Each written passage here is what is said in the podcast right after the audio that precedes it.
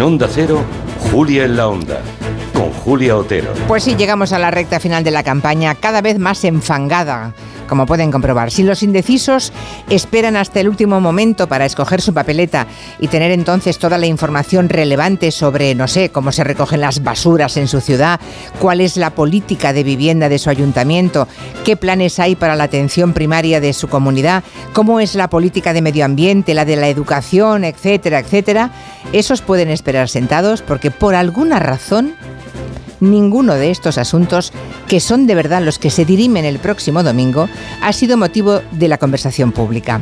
Primero fue ETA y ahora la supuesta amenaza de un pucherazo electoral al más puro estilo Bolsonaro o trumpista. Algunos quieren ver una trama a partir de unos casos que siendo preocupantes y graves son aislados y están en manos de la justicia.